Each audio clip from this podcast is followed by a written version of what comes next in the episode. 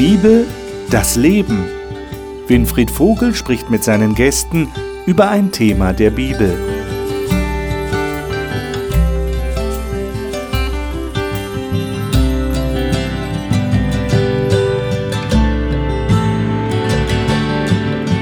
Willkommen zu dieser Sendung. Willkommen in der Talkrunde über die Bibel. Wir reden über die Petrusbriefe und sind im Begriff, in das zweite Kapitel des zweiten Petrusbriefes zu gehen. In der letzten Woche haben wir darüber gesprochen, dass der Petrus vom prophetischen Wort redet. Er bezieht sich auf Leute in der Vergangenheit, die Dinge gesagt haben, die sie von Gott mitbekommen haben. Sie sind inspiriert worden durch den Geist Gottes. Und Petrus hält das für sehr wichtig und sagt den Empfängern seines Briefes, darauf müsst ihr unbedingt achten, das ist wie ein Licht in der Dunkelheit. Aber jetzt, im zweiten Kapitel, kommt er darauf zu sprechen, dass es Brunnen ohne Wasser gibt. Sie wissen vielleicht, was Brunnen ohne Wasser sind. Die sind ein Betrug in sich selbst. Man, man denkt, da findet man Wasser, aber es ist alles trocken. Man findet nichts, was den Durst löscht. Das ist das Bild, das der Petrus verwendet für Irrlehrer in der Kirche, für falsche Propheten. Was hat es damit auf sich? Und vor allem wird eine spannende Frage in dieser Runde heute sein, wie kann man dem vorbeugen, dass solche Leute gar nicht erst in der Kirche hochkommen können und andere verwirren? Wie gehen wir mit diesem Thema um? Ich bin gespannt, was meine Gäste dazu sagen werden. Und diese Gäste darf ich Ihnen jetzt vorstellen. Katharina Miretik kommt aus Freiburg und studiert in Heidelberg. Sie sagt, sie habe bei Gott eine ganz persönliche innere Heimat gefunden – und möchte das auch anderen Menschen, vor allem Jugendlichen, vermitteln. Ronja Wolf ist als Sozialarbeiterin engagiert und sehr aktiv in ihrer Freikirche. Sie hält Predigten, leitet Gottesdienste und schreibt Artikel für christliche Zeitschriften. Ihr Traum ist, in Verbindung mit Tier und Natur anderen Menschen die Liebe Gottes nahezubringen. Rainer Wanicek ist Pastor und war viele Jahre in leitender Verantwortung seiner Freikirche tätig. Derzeit leitet er die Abteilung Predigtamt und Familie an der Europäischen Freikirchenzentrale mit Sitz in Bern. Er ist verheiratet und hat vier erwachsene Söhne. Pascal Esser ist verheiratet und lebt in der Gegend von Marburg. Dort arbeitet er als Erzieher mit minderjährigen Flüchtlingen. Er sagt, dass er nach einer längeren Zeit des Suchens und Ausprobierens Jesus als seinen persönlichen Erlöser gefunden hat. Ich habe es schon angekündigt. 1. Petrus, äh, 2. Petrus 2. 2. Petrusbrief 2. Ich schlage vor, dass wir mal die ersten drei Verse lesen und uns dann überlegen, was der Petrus da tatsächlich sagen will. Wer von euch ist denn mal so nett und liest uns das? Äh, Ronja, du hast die Schlachterversion. Schlachter Sei so gut und lies doch mal die ersten drei Verse. Es gab aber auch falsche Propheten unter dem Volk, wie auch unter euch falsche Lehrer sein werden, die heimlich verderbliche Sekten einführen, indem sie sogar den Herrn, der sie erkauft hat, verleugnen. Und sie werden ein schnelles Verderben über sich selbst bringen. Und viele werden ihren verderblichen Wegen nachfolgen. Und um ihretwillen wird der Weg der Wahrheit verlästert werden. Und aus Habsucht werden sie euch mit betrügerischen Worten ausbeuten, aber das Gericht über sie ist längst vorbereitet und ihr Verderben schlummert nicht. Hm. Also so wie der Petrus hier klingt, ist das scheinbar doch eine gefährliche Geschichte für eine Kirchengemeinde, für eine Gemeinschaft von gläubigen Menschen. Könnt ihr euch erklären, warum er so davor warnt? Es wird ja dann noch, also er wird ja noch deutlicher in seinen Worten. Das werden wir dann sehen, wenn wir durchs Kapitel gehen. Aber machen wir mal hier eine Zäsur und fragen uns, am Anfang, was ist genau das Problem? Naja, wir als Christen glauben ja, dass Jesus für uns gestorben ist und dass, wenn wir seine Gnade annehmen, dass wir erlöst sind. Mhm. Aber was ein wichtiger Punkt auch ist, den die Bibel nennt, ist auch das Gericht. Hm. Und, und der fällt manchmal so ein bisschen hinten runter, weil es ein bisschen unangenehm ist, auch über Strafe und über Gericht zu sprechen. Und Petrus macht hier ganz klar, dass wenn wir uns auf ihr Lehren einlassen, die Christus verleugnen, das heißt, wenn, wenn, wenn Lehren kommen, die sagen, nicht Jesus erlöst uns, sondern irgendwas anderes, jemand anderes, dann sagt er ganz klar, dass am Tag des Gerichts wir keine Erlösung erfahren werden durch Jesus. Hm. Und diese Leute, die verleugnen das. das. Das ist das Gefährliche an ihnen? Genau, genau. Mhm. Also es geht hier quasi um Leben und Tod. Also es geht um Erlösung. Also das, das ist so wichtig, dass, dass er ganz klar hier darauf hinweist. Also es sind nicht einfach Leute, die eine andere Meinung haben oder das ein bisschen anders glauben, sondern es sind Leute, die andere tatsächlich in die Irre führen. Äh, wie ist denn sowas möglich? Wie erklärt ihr euch das? Ich meine, würdet ihr so jemanden einfach so auf den Leim gehen? Ich glaube, die Gefahr liegt ein bisschen darin, dass das ja in der Kirche passiert. Mhm. Und das ist für mich so ein Ort, ähm, wo man Leben sucht, wo man vielleicht auch Vertrauen hat, Vertrauen lernt, Vertrauen muss, ähm, neue Dinge auch lernt. Das ist für mich so ein bisschen wie, ich gehe in ein Krankenhaus und ich finde dort statt Leben den Tod. Also das macht es noch gefährlicher, weil gerade da ähm, ja, also an einem Ort, wo man den Menschen am meisten vertraut, da kann man vielleicht auch am meisten ausgenutzt werden. Da liegt die größte Gefahr. Woanders rechne ich vielleicht damit. Und gerade in der Kirche, wo ja Gott sein sollte, rechne ich nicht damit, dass mir das Gegenteil begegnet. Aber, aber muss ich jetzt Angst haben in der Kirche? Dass ich verführt werde? Dass da irgendjemand vielleicht ein Irrlehrer ist? Was meint ihr? Wie erlebt ihr das? Ich höre den Petrus so sagen, weil ja vorher haben wir darüber gesprochen gehabt, wie wichtig das prophetische Wort ist. Mhm. Dass es offensichtlich von allem irgendeine Kopie gibt. Äh, falsche Kopien gibt es mhm. überall. Und ähm, vielleicht hat man sogar etwas an, wo man dachte, es sei ein Original, aber es mhm. ist gar kein Original, zeigt sich spätestens bei der ersten Wäsche oder was auch immer. Mhm. Ähm, und so ähnlich klingt das hier. Und wenn ich das erlebe, dann ist die Enttäuschung hinterher umso größer. Ähm, wobei ja. es in der Geschichte des Volkes Israel, Petrus kommt ja aus diesem Judentum im Hintergrund, ähm, gar nicht so einfach war, die Falschen von den Richtigen zu unterscheiden. Denn es gab ja Propheten, die die Könige hatten und denen haben sie zugehört, aber es gab auch welche, die waren ganz völlig unangenehm. Es sind ja auch viele umgebracht worden. Und jetzt sagt er, Achtung, die Echten sind da, aber es gibt genügend andere, die versuchen immer wieder was anderes mit reinzubringen. Und was ich vielleicht ganz kurz hinzufügen möchte, weil du es gerade so gesagt hast, ähm, die Unangenehmen waren meistens die Richtigen und die Angenehmen waren meistens die Falschen. So, und für mich ist das, was hm. folgt, auch jetzt die nächsten Texte, die wir studieren werden, äh, das sind die Leute, die das angenehmere Leben anbieten oft. Mhm. Ähm, das bequemere. Das klingt ja gefährlich, wenn ich sage, ja. unsere Pastoren in der Kirche, also wenn du was Unangenehmes predigst, dann bist du richtig. Den Schluss könnte man ja ziehen. Ne? Das geht ja ruckzuck. Ja. Ja. Nicht nur, nein, natürlich nicht. Aber, aber jetzt, heißt doch, jetzt heißt doch immer, vorbeugen ist besser als heilen. Wie kann man jetzt dem vorbeugen? Wie kann man sich denn schützen davor? Kannst wenn das tatsächlich so, so gefährlich ist, wie, wie Petrus schreibt. Naja, das Wichtige ist, wenn es eine Irrlehre gibt, gibt es auch eine richtige Lehre. Mhm. Und das ist der Punkt, wenn ich die richtige Lehre habe, mhm. dann falle ich nicht auf die Irrlehre rein. Und das ist ja auch, ähm, wir versuchen in unserer Welt, Bildung für alle zu ermöglichen, weil Bildung einfach der Schlüssel zu allem ist. Und, und so ist es auch im, im Christlichen, dieses, dass ich ein mündiger Christ bin und, und meine Bibel kenne, dass ich die Lehren kenne, die Christus, die mir die Propheten gegeben haben. Mhm. Und nur dann kann ich die, die Irrlehren unterscheiden. Das, aber ich, ich, wenn ich die, die wahren Lehren gar nicht kenne, dann habe ich keine Chance. Und du deutest an, die Bibel ist da eine wichtige Grundlage ein genau. wichtiger Referenzpunkt, damit ich weiß, ich habe die richtige Lehre.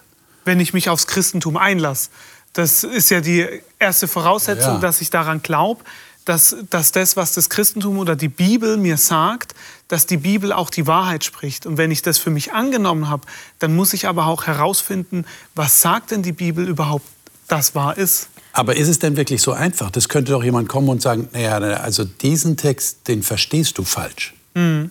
Den legst du falsch aus. Ich sag dir jetzt mal, wie er richtig ausgelegt wird. Und dann hast du eine ganz andere Sicht. Mhm. Äh, woher weißt du jetzt, welche Auslegung die richtige ist? Denk, deswegen würde ich sagen, vielleicht kommt es gar nicht so sehr darauf an, dass ich die Lehre 100% kenne, weil die nie 100% alles übereinstimmen wird. Wir werden immer Meinungsunterschiede haben. Ich glaube, das ist auch okay in vieler Hinsicht. Wir lernen alle dazu.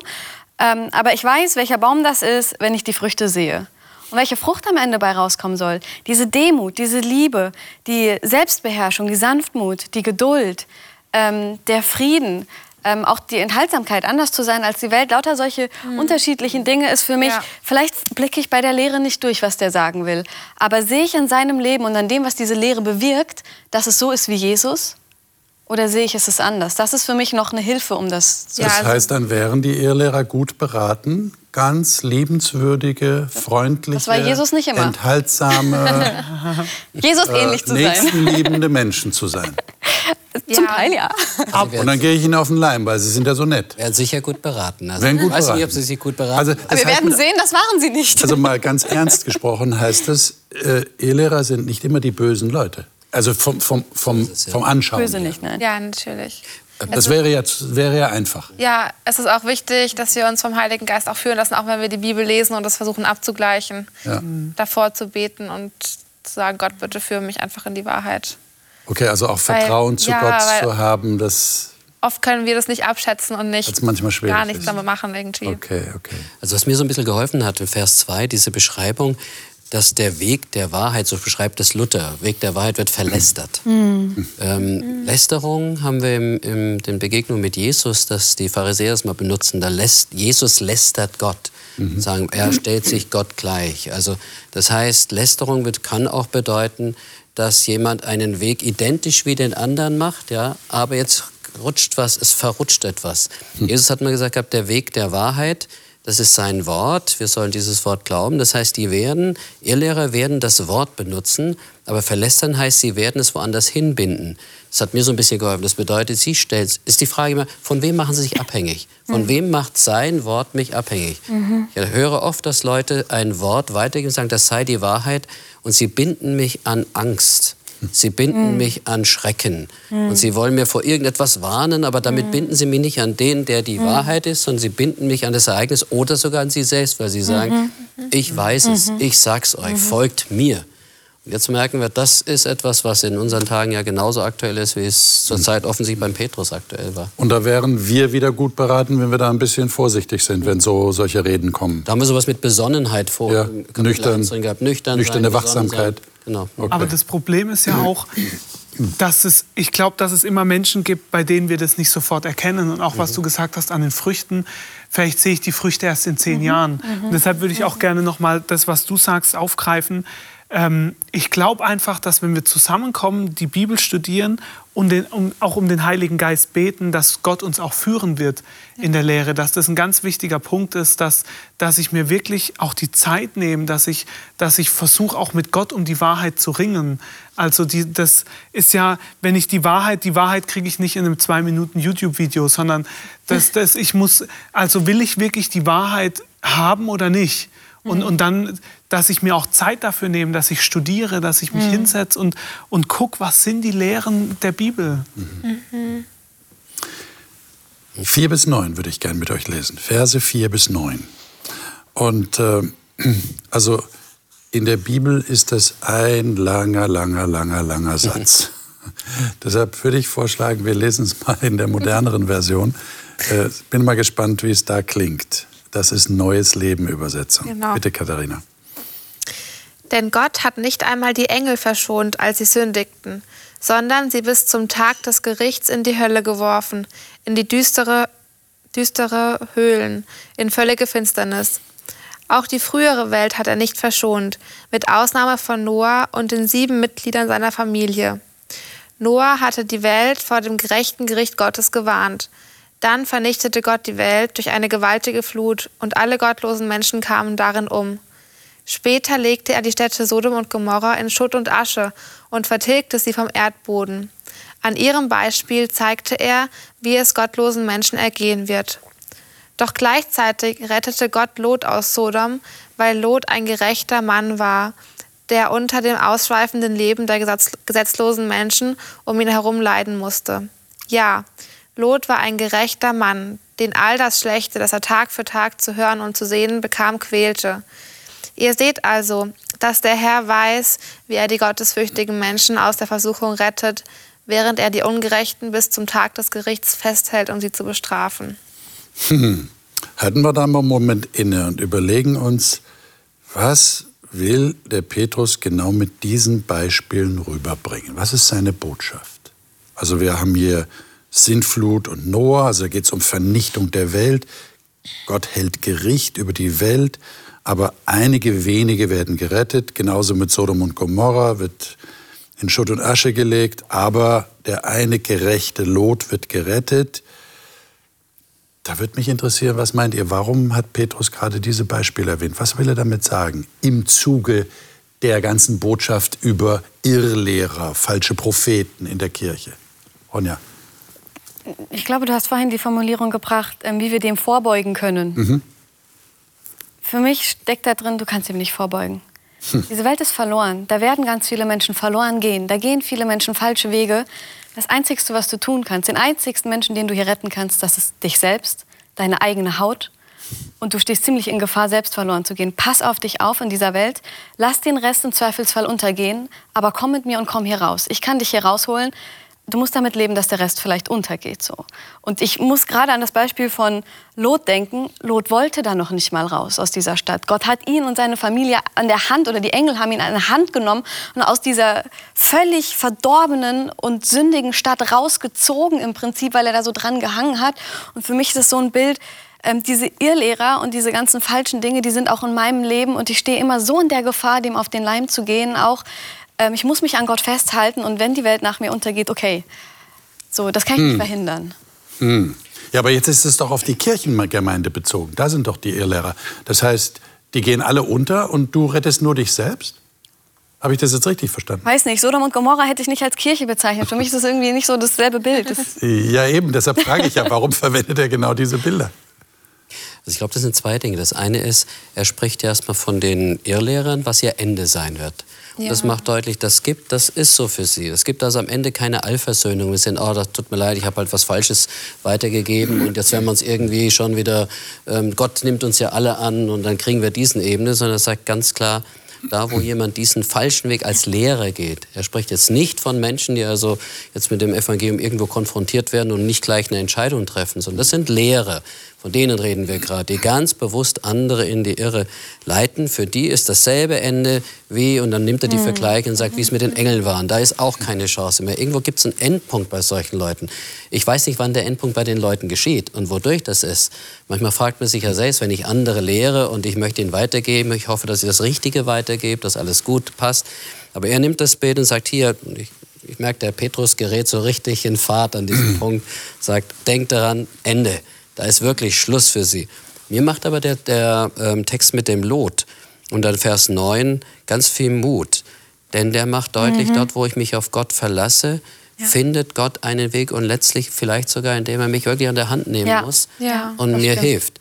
Ähm, das ist richtig. Ich meine, dass da drin steht, dass da der Lot so gelitten hat, das habe ich in dem Text im Alten Testament äh, nicht drinstehen. Ja? Aber das Neue Testament gibt mir hier offensichtlich den Petrus noch eine Information. Scheint ja öfters mal so zu passieren, dass es noch woanders Informationen gibt. Aber es macht hier deutlich, Gott kümmert sich drum. Ja. Aber die Irrlehrer, die, die, die, nehmen die Hand Gottes nicht. Die verlassen sich nur auf mhm. sich selbst, weil sie ihre selbstgemachte Wahrheit vorneweg stellen. Und damit haben sie kein Fundament mehr.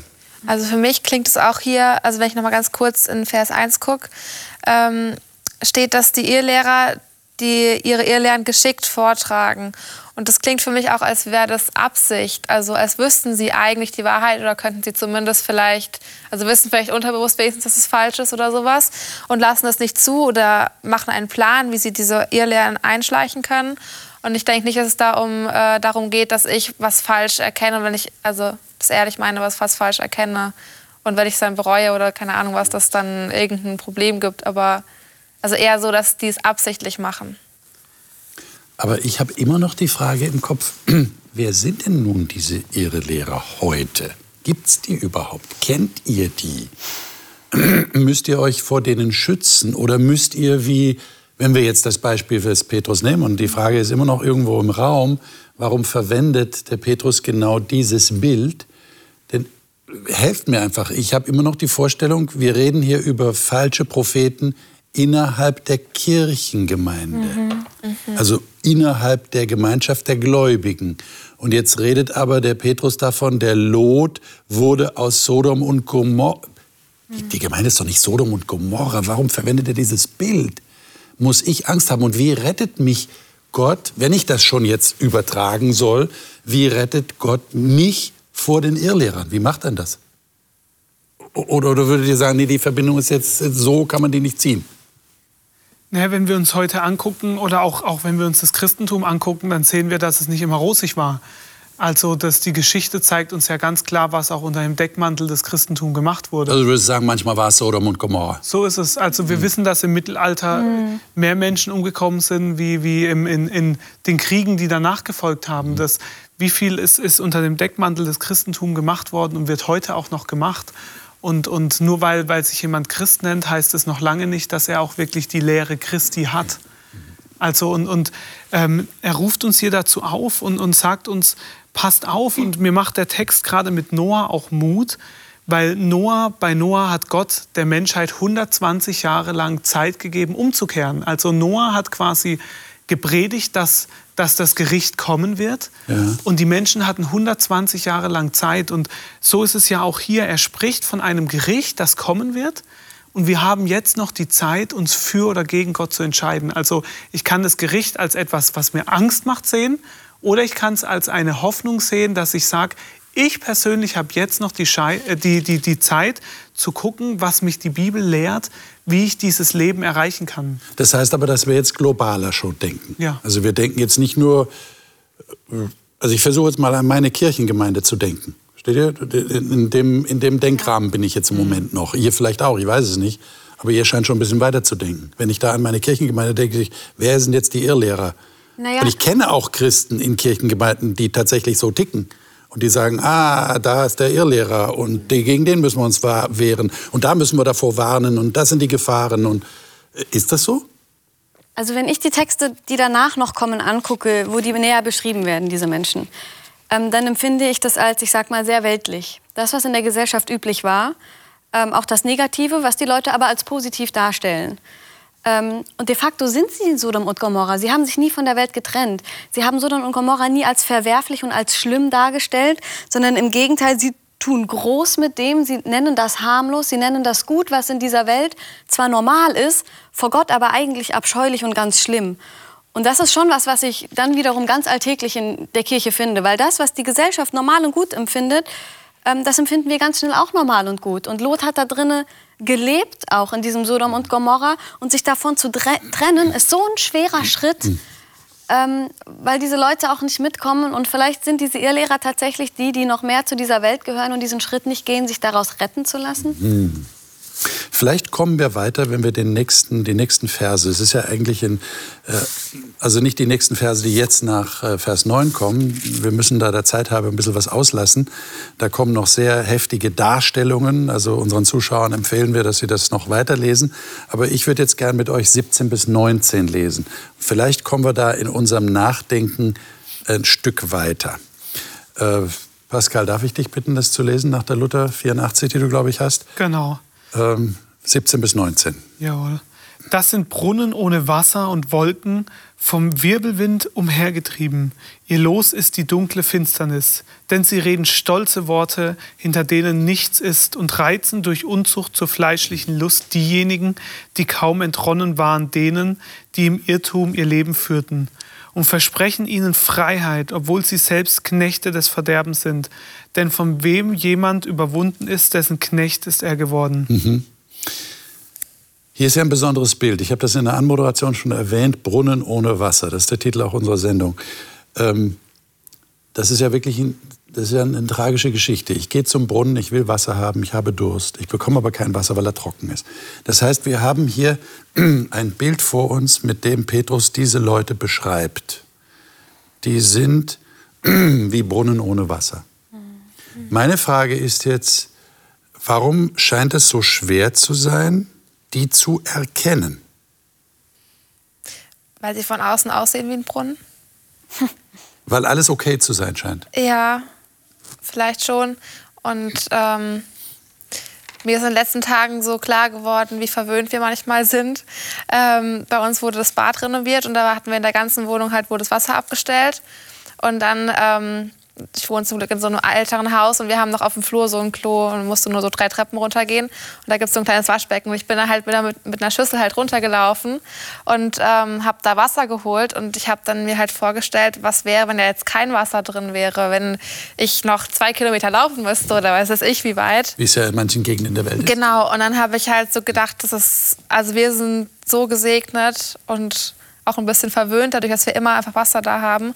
Und ich denke, wir können uns schlecht vorstellen, was es bedeutet, wenn in einem Brunnen tatsächlich kein Wasser drin ist. Also wenn man zwei Kilometer gelaufen ist und dann ist da der Brunnen und der ist leer oder der nächste ist dann, weiß ich, wie weit weg. Ähm, und ich denke, viele Menschen würden dann auch zu diesem Brunnen halt gehen und Wasser da erwarten und ähm, hoffen, dass sie da irgendwie neu gestärkt werden, äh, wenn sie, keine Ahnung, von diesem ihr Lehrer die Predigt anhören oder was, keine Ahnung. Ähm, und wie schlimm das dann ist, wenn dann da was Ausgetrocknetes Ja. ist. Ich meine, er erklärt das ja eigentlich. äh, Er überträgt jetzt das Bild auf die tatsächliche Situation. In Vers 19 sagt er, sie versprechen ihnen Freiheit.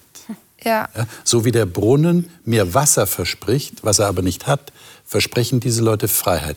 Jetzt ist meine Frage, was ist denn unter Freiheit, ich sage jetzt mal unter christlicher Freiheit, tatsächlich zu verstehen?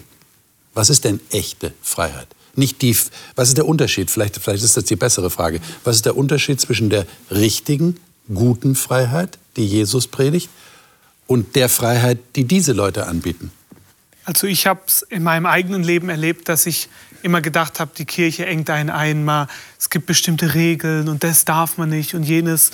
Und, und ich habe als junger Mensch habe ich meine Freiheit außerhalb der Kirche gesucht und ich habe es mit Feiern, mit Alkohol, mit Drogen, mit, mit allem Möglichen habe ich versucht, aber ich habe nie Freiheit gefunden. Also das, das ähm, in dem Wort Sucht steckt ja auch Sehnsucht drin. Also man sehnt sich nach etwas und, und man ist auf der Suche.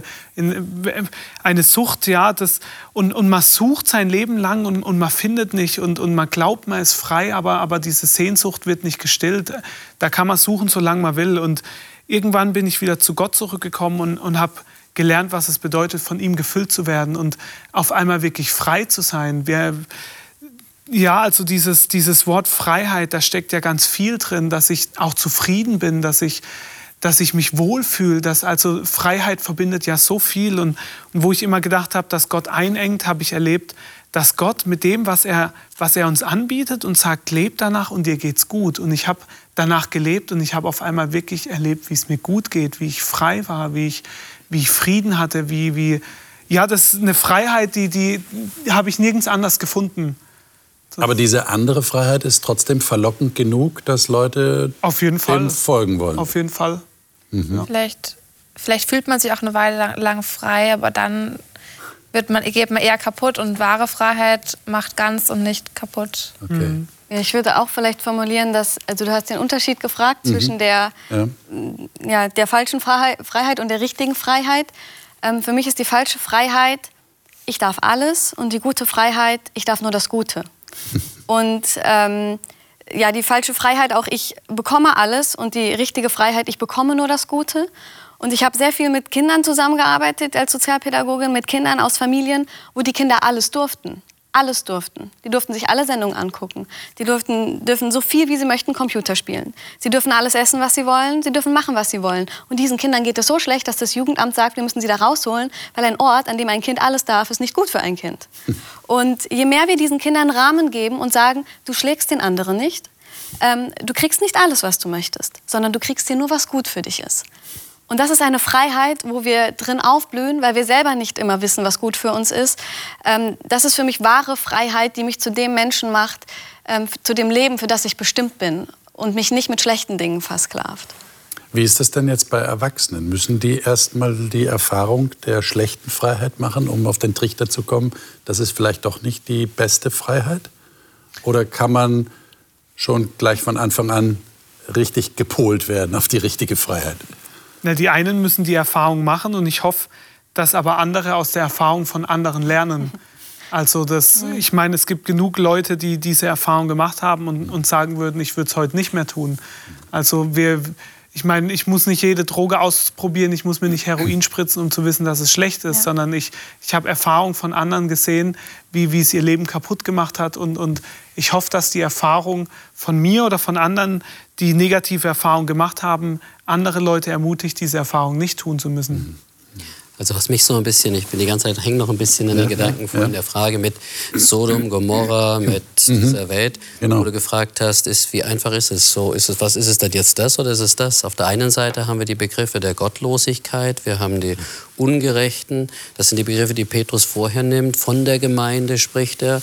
Wir merken aber gleichzeitig, macht er das Ding ganz weit, überschreitet meines Erachtens nach so den Rahmen der Gemeinde. Aber dann kommt er zu Begrifflichkeiten, die wenn es um Drogen geht, da ist es ja noch einfach zu erkennen. Da kann man sagen, okay, das mhm. ist, da bist du nicht frei, jeder verspricht dir Freiheit, aber dann bist du doch abhängig, es wird immer schlimmer mit der Sucht. Ähm, Im geistlichen Bereich ist das ja unwahrscheinlich kompliziert. Weil das ist ja nicht ganz so einfach zu entdecken, mhm. wenn dann jemand kommt und sagt, du musst aber das oder du sollst jenes tun. Und das klingt erstmal ganz hervorragend, wo wir sagen, ja, eigentlich, wir würden sogar zustimmen, das steht doch in der Bibel auch, jawohl, das müssen wir so machen. Aber je mehr wir das dann machen, je mehr wir in diese Richtung gehen, desto mehr merken wir, ähm, sind wir nicht, fühlen uns nicht wohl, merken, irgendwas stimmt nicht. Es, man geht mit solchen Gesichtern in die Gemeinde. Wie hat Gandhi mal gesagt, die Christen müssten eigentlich erlöster aussehen, wenn mhm. sie das glauben, was sie tun. Aber woran hängt es? Weil wir oft Lasten aufgebürdet bekommen, wo jetzt immer so muss aber jetzt ein Christ sein. Und da wird erwartet, dass du Verhalten richtig an den Tag legst. Und der äh, Petrus sagt ja dieses Wort von der Freiheit und dann sagt er, denn von wem jemand überwunden ist, dessen Knecht ist er geworden. Ähm, das ist ja wirklich schwierig herauszufinden. Manche sind vielleicht von ganz anderen Dingen abhängig und mach versuchen, ihr Gewissen dir aufzudrücken, dass du genauso denken musst wie sie. Und dann wird es miteinander unwahrscheinlich kompliziert. Hm. Jetzt bin ich, du hast nach der Gemeinde gesprochen. Ja, ja, ja. Ich glaube, dass innerhalb der Gemeinde dieses Spannungsfeld ganz groß ist, ohne dass ich jetzt hm. ständig hineingehen möchte und sage, ähm, hab acht, neben dir sitzt schon jemand, der dich verführen will. Ja? Es wäre ja schlimm, wenn wir uns ständig dieses Misstrauen entgegenbringen müssen, was häufig aber auch passiert im Miteinander. Ich auch glaube auch, dass ich vielleicht manchmal ein Verhalten in meinen Fehlern an den Tag lege, was andere auf eine falsche Spur bringen kann.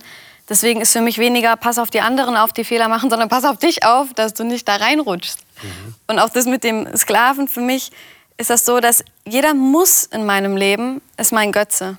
Und das, woran ich hänge, das, was nicht kaputt gehen darf, das, was nicht passieren darf, das ist das, was ich versklavt bin. Und ich habe gemerkt, das ist wie bei, ich hatte eine Arbeitsstelle, ich habe die so geliebt, dass ich dachte, wenn ich die verliere, dann bricht alles zusammen.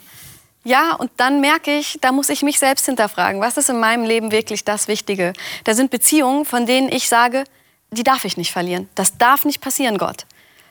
Und dann weiß ich genau, das ist der, das ist der Knackpunkt, da werde ich zum Sklaven. So, ich glaube, also wenn ich meine eigene Wahrheit mir ganz ehrlich eingestehen kann, dann bin ich an dem Punkt, wo ich sein soll. So. Der Petrus erwähnt ja jetzt noch einen Sachverhalt in den nächsten Versen, 20 bis 22. Lesen wir die erstmal und dann kommen wir darauf zu sprechen. Ähm, Katharina, vielleicht kannst du das noch mal lesen. 20 bis 22 mhm. in der Neues Leben Übersetzung. Viele sind durch Jesus Christus, unseren Herrn und Retter, dem Verderben der Welt entkommen. Doch wenn sie von den Verlockungen dieser Welt wieder angezogen und überwältigt werden, sind sie schlimmer dran als zuvor. Es wäre besser, sie hätten den richtigen Weg nie kennengelernt, als ihn zu erkennen und sich dann wieder von dem heiligen Gebot, das ihnen gegeben wurde, abzuwenden. An ihnen erfüllt sich die Wahrheit der Sprichwörter. Ein Hund kehrt zu dem wieder zurück, das, was er erbrochen hat. Und ein gewaschenes Schwein wälzt sich wieder im Schlamm. Also dieser letzte Vers, muss ich ehrlich sagen, erinnert mich irgendwie an Martin Luther. Der hat ähnlich derb geredet. Also Petrus wird hier sehr deutlich. Jetzt meine Frage ist, also ich bin stutzig geworden, als ich gelesen habe, es wäre denen, die, obwohl sie Jesus Christus kennen, wieder zurückgefallen sind, verwickelt und überwältigt, steht hier bei mir. Vers 20. Mhm. Dann Vers 21, es wäre ihnen besser, den Weg der Gerechtigkeit nicht erkannt zu haben, anstatt sich wieder abzuwenden. Äh, ist das wirklich so? Also, äh, wenn, man, wenn, man, wenn man wieder, ich weiß gar nicht, wie ich das jetzt sagen soll, wieder zurückfällt oder wieder sündigt oder was auch immer, was meint der Petrus? Dann wäre es besser, man hätte Man hätte Jesus gar nicht kennengelernt vorher? Das kann doch nicht sein. Es ist doch gut, wenn man Jesus kennengelernt hat, oder nicht? Das ist schon richtig derb. Es ist fast schon Hoffnungslosigkeit, wenn jemand sowas Ja. erlebt und du siehst, da ist alle Mühe reingesetzt worden und dann liegt er doch wieder in seinem Ja. Dreck drin und wälzt sich da drin. Wälzen heißt ja, er fühlt sich da dann drin wohl und du merkst, das hat überhaupt keinen Sinn gehabt. Das wird schlimmer mit den Menschen vorher. Erinnert mich an Leute, die zum Beispiel dem Alkohol verfallen waren, frei geworden sind und durch irgendwas plötzlich wieder anfangen. Dann sind sie nicht langsam wieder langsam drin, sondern es geht ruckzuck. Dann machen sie genau wieder da weiter, wo sie zum Schluss waren und meist noch schlimmer. Oder wie hat Jesus mal benutzt, wo er sagt, wenn die Geister ausgetrieben wurden, die Bösen, und es ist nicht mit etwas anderem ersetzt worden, mit dem guten Geist, dann ziehen die durchs Land, finden die Wohnung leer und dann holt er, geht er nicht alleine nur rein, sondern holt sich gleich noch sieben andere und dann wird es umso schlimmer mit diesen Menschen. Also so höre ich den Petrus. Ja, und dann kommt der Petrus und sagt, also es wäre besser gewesen, du hättest gar nicht den guten Weg kennengelernt. Das ist ja schon hart. Ich meine, muss ich jetzt praktisch, wenn ich Jesus kennengelernt habe, ständig jeden Tag Angst haben, ich könnte wieder äh, abfallen, also wieder zurückfallen in mein früheres Leben, dass das nicht gut ist und dann, dann wird es schlimmer mit mir als vorher und es wäre besser, ich hätte Jesus gar nicht kennen. Das kann doch nicht sein, oder? Nein, für mich ist es erstmal logisch. Wenn du alles gehabt hast, du hast Gott in seiner Schönheit gesehen und du sagst nein, was soll ich denn zurückholen? Was soll er dir denn noch bieten? Er hat dir alles gegeben, du hast alles gehabt. Ja, aber ist das wirklich so? Hat, hat derjenige dann Nein gesagt ja, zu Gott? Ja, also ich muss sagen, ich stand, an, ich stand in meinem Leben schon an Punkten, wo ich wusste, ich muss mich jetzt entscheiden und ich bin davor, alles zu verlieren, was ich habe. Und wenn ich, also ich merke, diesen Text ist bei mir angekommen, wenn ich sage, boah, das bin ich, das kann ich sein. Ich stehe in der Versuchung, nicht jeden Tag, zum Glück nicht. Aber ich habe Versuchungen in meinem Leben gehabt, wo ich wusste, Ronja, ein Schritt und du verlierst alles, was du hattest. Und wenn du, das, wenn du einmal diesen Schritt gehst, alles zu riskieren, dein ganzes Reichtum, das alles aufs Spiel zu setzen, und ich merke, das ist nicht irgendjemand, das bin ich. Und ich kann das verlieren, wenn ich an dem nicht festhalte. Und das wäre das Schlimmste, was mir passieren kann, weil was soll mich jemals wieder zurückholen? Also ich glaube, da gibt es ein Bild da drin im Abschnitt. Es geht ja um die Irrlehrer. Und ich, Genau. ich, ich weigere mich im Moment so, das gleich auf alles zu übertragen. Bei mir kommt so eher das Bild rein, weil da oben in den Versen, wo wir gesagt haben, sollte jeder mal für sich lesen, ist so ein Name, der auftaucht, der Bileam. Und das ist ja so eine Genau. Geschichte von ganz typisch jemanden, der offensichtlich eine Gotteserkenntnis hatte, aber etwas anders in seinem Leben hat nach und nach die Macht wieder über ihn bekommen, nämlich die Habsucht, mehr haben zu wollen, Geld haben zu wollen, all diese Dinge. Und da hat er immer mit geschielt. Und weil er das nie aufgegeben hat, verfällt er am Ende genau da hinein. Und verführt andere. Ja, und er hat sein Wissen dann missbraucht. Verführt andere. Äh, Und das wird umso schlimmer dann auch. Ja. Und also das ist erschreckend eigentlich. Aber ich denke, das ist das, was dieser Abschnitt sagen will. Er will nicht sagen, wenn Leute mal Jesus Christus mal in der Kirche irgendwas gehört haben und sagen, oh, da habe ich auch mal, das war eigentlich ganz gut der Gedanke. Und dann gehen sie aber wieder zurück in ihre Welt, dass es dann gleich heißt, für die gibt es keine Hoffnung mehr, die das ist umso schlimmer.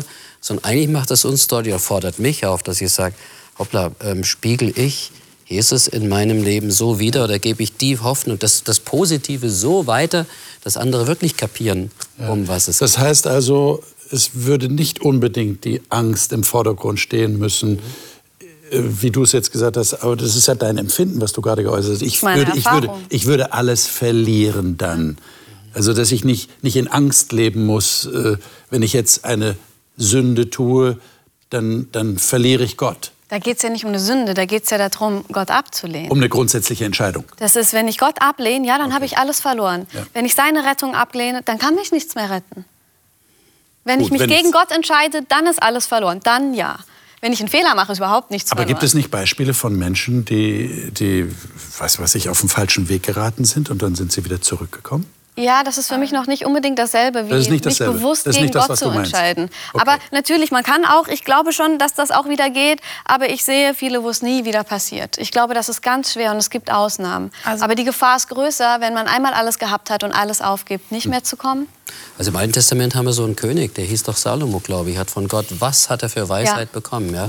Und dann fällt er ab von diese Weisheit, fällt völlig raus. Ja. Und dann am Ende zeigt es uns, dass er doch noch mal den Weg zu Gott gefunden hat. Aber was hat er angerichtet? Was für ein Schaden ist passiert? Und das ist ja das Schlimme, wenn solche Irrlehrer solche Dinge, die sind ja nicht nur alleine betroffen für sich, sondern das zieht ja Massen andere einfach mit hinein. Und das ist das Anliegen des Petrus, das dass er sieht, das ist eine große Gefahr, wenn Leute, die tatsächlich dabei sind mhm. und, und wissen, worum es geht und die Wahrheit erkannt haben, jetzt plötzlich aus welchen Gründen auch immer einen völlig anderen Weg gehen und dann Leute mitziehen. Mhm. Deshalb, also in Vers 20 steht ja auch, wenn also die Erkenntnis unseres Herrn Jesus Christus. Das heißt, es geht um Leute, die ihn wirklich erkannt haben. Mhm. Also es geht nicht um Leute, die auf dem Weg ringen mhm. und wieder fallen und wieder aufstehen. Die Bibel sagt uns ja auch, ähm, jeder Mensch fällt, aber der Gerechte steht wieder auf. Also mhm. das ist ja also hier geht es wirklich um Leute, die es wirklich erkannt haben und uns wirklich sich, wie du schon sagst, bewusst dagegen entscheiden. Also das, es geht nicht darum, wir sündigen alle und wir fallen alle ständig immer und wieder. Und mir fällt auch David ein, also wenn wir gerade Salomo mhm. haben, auch David, wie oft ist er gefallen, aber er ist in seiner, seinem Gefallensein immer wieder zu Gott gegangen mhm. und hat sich nie von Gott losgesagt. Mhm. Also das sind Leute, wirklich, wie, wie der Petrus ja am Anfang des Kapitels sagt, sind falsche Propheten. Das heißt, die, die entwickeln in ihrem anderen Weg so eine Art Sendungsbewusstsein, mhm. ja, das anderen noch irgendwie nahe zu bringen. So, so habe ich den Eindruck. No. Ja, das ist natürlich besonders gefährlich. Also was mir vor allem auffällt in den Texten, die wir nicht gelesen haben, jetzt die zwischendrin stehen, ja. wo sie charakterisiert werden. Ja. Menschen, die groß tun, die ja. Schlechtes gut nennen, mhm. ähm, die das verbreiten, die habsüchtig sind. Das ist für mich so eine Art von Überheblichkeit, wo ich sage, wenn ich demütig bin, mir bewusst bin, wie fehlerhaft ich bin, ähm, wie klein, wenn ich das Schlechte beim Namen nenne, auch in meinem Leben und sagen kann, das hier ist, das ist wirklich schlecht, hier stehst du in Versuchung, hier hast du Angst, hier hast du Fehler gemacht, ähm, hier bist du bedürftig. Für mich, diese Menschen lehnen ihre, Bedürftig ab, ihre Bedürftigkeit ab. Die sagen, sie brauchen keine Gnade mehr. Ähm, sie brauchen hier keine Hilfe, weil was sie tun ist okay. Und ich sage, nein, was ich tue ist nicht okay. Ich brauche ganz viel Hilfe und ich brauche ganz viel Gnade. Und ähm, für mich ist das so der Schlüssel, ähm, für die Rettung offen zu bleiben. Ich muss rettungsbedürftig bleiben. Ja, genau. Ich habe nicht alles. Nach außen sehen die aus wie Brunnen oder wie Wolken, heißt ja wie eine Wolke und da wartet Wasser. Es gibt kein Wasser, trocken. Ja. Das ist eigentlich schlimm. Mhm. Habt ihr Sorge, dass ihr so werden könntet? Ja, manchmal schon. Wirklich? Hm. Ich kenne mich. Aber Gott ist größer als ich. Okay, das ist eine gute Botschaft. Deswegen habe ich keine Angst. Gut, gut. Und das, ist, glaube ich, ist die Botschaft, mit der wir aus dieser Sendung gehen, liebe Zuschauer, dass wir, dass wir nicht angesichts dessen, was der Petrus hier sagt, Angst bekommen. Angst ist immer ein schlechter Ratgeber, auch innerhalb einer Kirche. Und Petrus sieht offensichtlich die Verantwortung, äh, vor Leuten zu warnen, die eben in eine ganz andere Richtung tendieren, nämlich weg von Gott. Und die einzige Sicherheit scheint zu sein, die persönliche Erfahrung mit diesem Gott gemacht zu haben und, und innen drin, auch durch den Geist Gottes, zu wissen, äh, wo die Reise tatsächlich hingeht. Das ist gar kein so einfaches Thema. Sie haben das sicher gemerkt in unserer Diskussionsrunde. Und da sind Fragen sicherlich offen geblieben. Sie dürfen uns gerne schreiben, wie immer, äh, gebe ich Ihnen diese Möglichkeit, dass Sie uns schreiben und wir werden auch versuchen, Ihnen zu antworten, soweit äh, das möglich ist. Ansonsten diskutieren Sie das weiter mit anderen und, und denken Sie weiter darüber nach, was dieses Kapitel 2 tatsächlich beinhaltet und was Petrus damit bezwecken will. Das nächste Mal werden wir das letzte Kapitel vom zweiten Petrusbrief studieren und da geht es um die Wiederkunft von Jesus. Und da hat der Petrus auch ähm, sein Augenmerk gerichtet auf Leute, die spotten und die sagen, das, das kommt gar nicht und es bleibt alles so, wie es ist und, und, und äh, Gott verzögert das alles. Und er versucht da Dinge gerade zu rücken und versucht den Leuten zu sagen, er wird kommen und ihr solltet darauf vorbereitet sein. Und ich denke, das ist ein ganz wichtiges Thema. Wir würden uns freuen, wenn Sie dann wieder dabei sind und unsere Diskussion lauschen, die wir hier führen. Bis dahin alles Gute und Gottes Segen.